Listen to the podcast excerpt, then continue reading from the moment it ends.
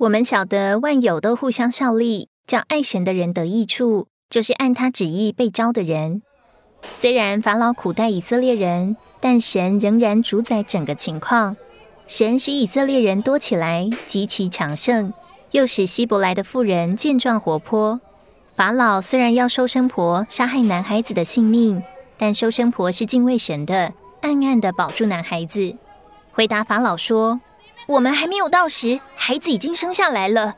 因为神使希伯来妇人都健壮活泼，神也因着收生婆对神的敬畏而厚待他们，使其成立家室，好产生更多后代，以成就神的旨意。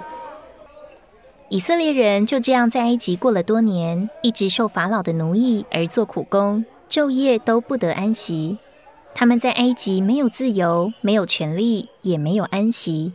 不论他们的处境如何，他们必须像奴役一般劳苦，一点指望也没有，只有天天叹息哀求。这叹息哀求的声音达到神那里，表面看起来，神似乎忘记以色列人，使他们落在埃及的奴役中。实际上，神并没有忘记他们。神知道他们的境况，也了解他们的难处，就如使徒行传七章所说。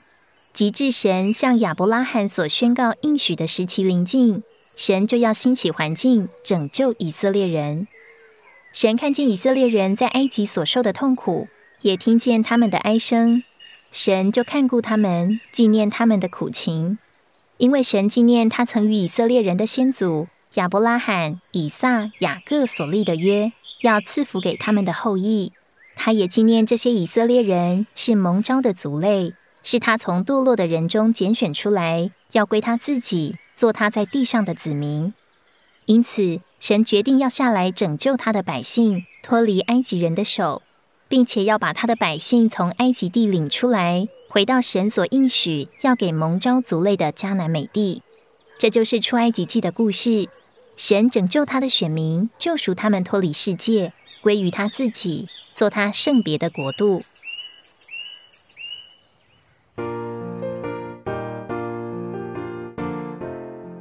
一切环境都在神主宰中，神也总是预备爱他、敬畏他的人来为神效力。收生婆不单敬畏神，也充满爱心、智慧和勇气，不受法老权势的威吓而为神站住。今天面对世俗的败坏以及撒旦邪恶的权势，我们是跟随世界那放荡的洪流随波逐流呢，还是站住抵挡这败坏的趋势？若是我们拒绝与撒旦站在一起，而与神站在一边，神就要厚待我们，使我们能产生生命，为着成就神的旨意。就事实而言，我们已经借着受尽脱离了世界，迁入神爱子的国里。但就每天的经历而言，我们还是生活在世界中，生活的压力使我们觉得不快乐，没有自由。世界的娱乐虽然带给人短暂的享受。但其中所充满的暴力、情欲与犯罪，却叫人深受其败坏的影响。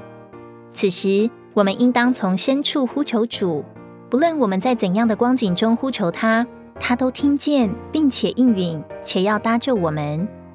以色列人是蒙召的族类，是神在地上的选民；而我们是新造的族类，是神属天的选民。